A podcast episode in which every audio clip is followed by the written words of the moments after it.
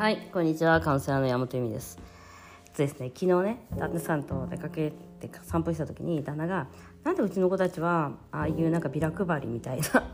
なんかさあのそういう人まだイタリアいるんですよ。であのコミュニスコミュニスなんていうの？左左巻きでビラ配りしてたりとかするような。あのこうあの戦争反対にご署名お願いしますみたいなやつとかさ戦争反対の新聞か書いてますみたいなやつなんかそういう人が、まあ、若い子たちがねいるんだけどまあなんでうちの子たちはあんな風にならないんだろうみたいなあの結構親は左か左左巻きなのにあの政治色もかかんないしあんま難しいこともなんか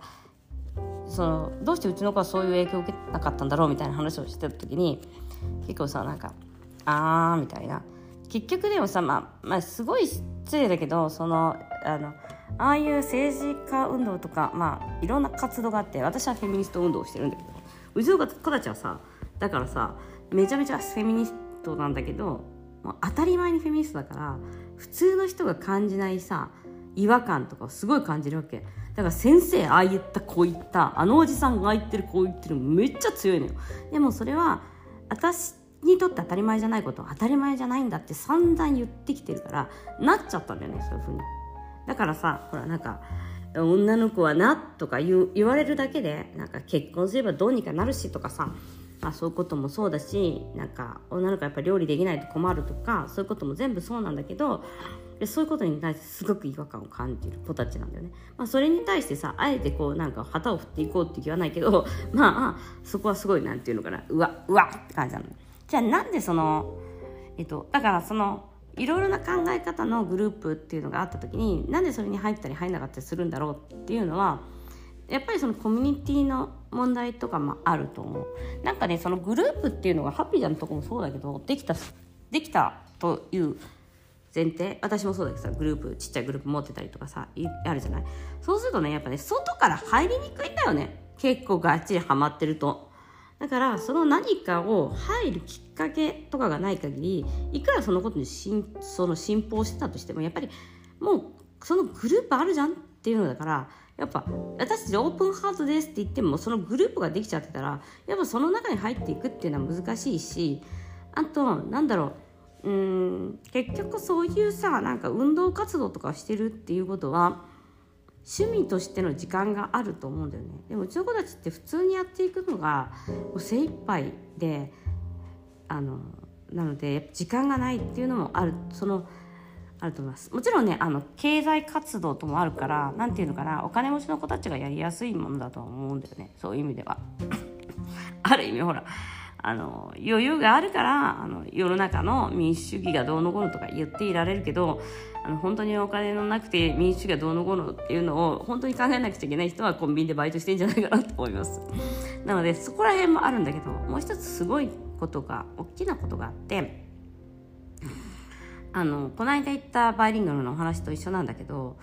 まあ、ミストでミックスで生まれた子たちうちの子たちなんかは田舎で生まれているから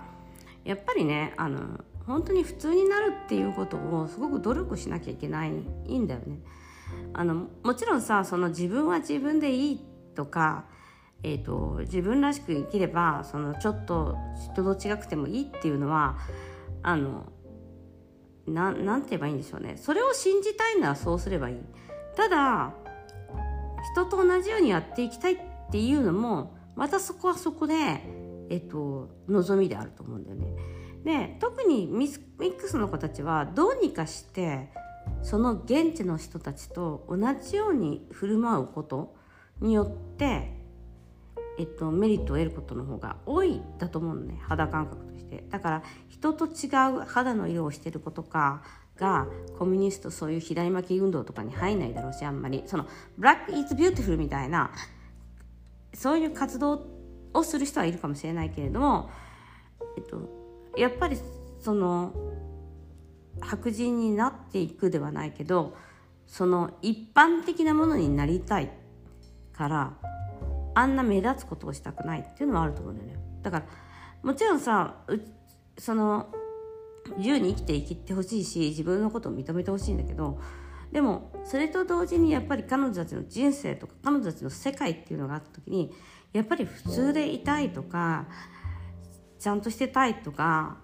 そのやっぱりお母さんが東洋人っていうことはもうフィリピン人とか中国人に思われる可能性はすごくあってフィリピン人中国人って本当に貧乏あのお金に困ってる方貧乏の方が多くてね。なおかつその、え生活レベルが低いっていうことは、えっと、モラルのレベルとかそういったものも低いと思われがちなんだよねやっぱりね。そういった時に偏見を持たれたくないと思った時にやっぱりその変なことをしたくない。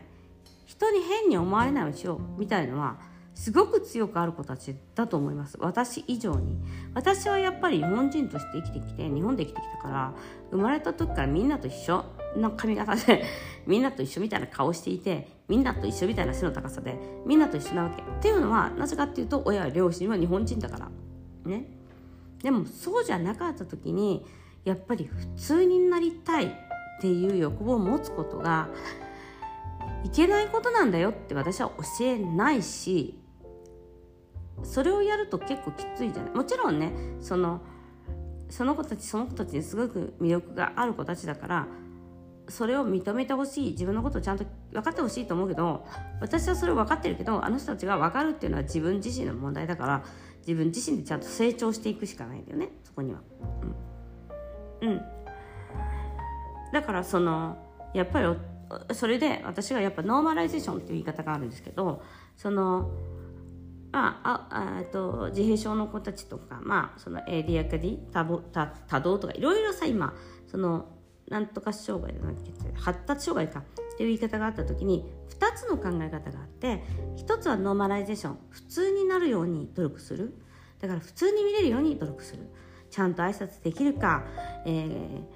人に会ったら変なことを言わないとか。人が分かんないと思うことはちゃんと質問するとかいろいろノーマライゼーションっていろいろ本当に目に見えないいろんなものがあるんです日本に入ったら日本のノーマライゼーションだしイタリアにいたらイタリアのノーマライゼーションです。もちろん。でもそのノーマライゼーションっていうふうにしてその一つ一つの行動例えば物を置く時とかイライラしても泣かないとか、まあ、そういうのも全部そうだと思うんですよね、えー、そのノーマライゼーションをしていわゆる普通に見えるような作業をしていく。悲しかったら泣くとかそういうのと一緒なんです。怒っても人に手を挙げないとかもそうですよね。だから子供とか赤ちゃんとかがだんだん人にそう殴ったりしないようになるっていうのと同じで、えーと、ノーマライゼーションという言葉があります。もう一つはあのその個性を生かそうっていう Black is beautiful ですよね。逆に言えばそこがいいとこなんだよっていう話じゃないですか。私がやっている発信とかフェミニストの発信とかセクシャリティの発信っていうのはそこですよね。エロいことはいいことだっていうふうに逆の発想を持っていく。だからみんなで隠して普通になればいいじゃんとかうん。なんかノーマライゼーションってやっぱりそのえっとそうそういうなんていうのかな。普通っていうのがあるから。普通は女の人はそういうふうにセックスを求めないもんなんだよとかなったとしたらそこはやっぱり普通から外れている。から私の場合はちょっとノーマライゼーションというよりはその個性を生かしていこうっていう考え方ですよね。どちらかというと。えっとあ、でもその常識は必ず反転する時が来るんだよね。それは。っていうのはかっこいいになるじゃん。やっぱり。セックスの話できる。かっこいいとかになるから。あの反転するんだけど反転するまでは待たないとダメなんだけどだからそのうちの娘たちがノーマライゼーションになってしまうのはしょうがないんだよね。なぜならハーフだから。やっぱそれってその、うん、性の問題を抱えている方その、うん、例えばその、うん、そうですよね。そのりゅうちぇるさんみたいなこう男性として生まれたけど女性として生きていきたいとか女性のことが好きだとか男性のことが好きだとかいろんないろんなそのセクシュアリティの関係があって普通の人ノーマライゼーションっていうのはその女として生まれたら女として生きていくし男の人が好き。そのノーマライゼーションに近づいていくのか。今まではやっぱりそれが普通だとされていた時代だと思いますね。だからそれができない人は病気だとされていたかもしれない。でも今からの時代はやっぱりそれが逆転する時代。だから自分を信じてあかっこいいみたいに。もちろんさちょっとしたサブクルチャーではあるじゃない？ゲイのさあのセックスシティじゃないけどゲイのお友達がいるのかっこいいみたいな。うん、それとすごく近いものであのまあ、反転する時期は来ると思いますね。ゲイの男の人とか、まあえー、レズビアンの人とか、まあ、いろいろあの LGBT いろいろあるからクイアの方とか。それの掃除とかねそういうなんか恋愛の問題とかもあるし。でもその時にそれ自分なりの形っていうのがあってそれが一番かっこいいんだって本当に自分で自分を信じられるようになった時に世界は反転するんじゃないかなと思ってます。ただそれはどっちを選ぶべきとかそのノーマライゼーション普通になりたいっていう方を選ぶべきなのかどうかっていうのはまだまだこれからあのうんその一概にただ単にその Black is Beautiful の方その自分はそうなんだっていうのだけを信じることはすごく子供にとっては難しいことだと思っているしもちろん他の方にとってもそこはすごく難しいだろうなと思います。なのでやっぱりその人が選んでいくことでもあるんじゃないかなと、うん、一生隠したいなら隠してもいいじゃんっていう話ですね。はい。ということで今日もご視聴ありがとうございました。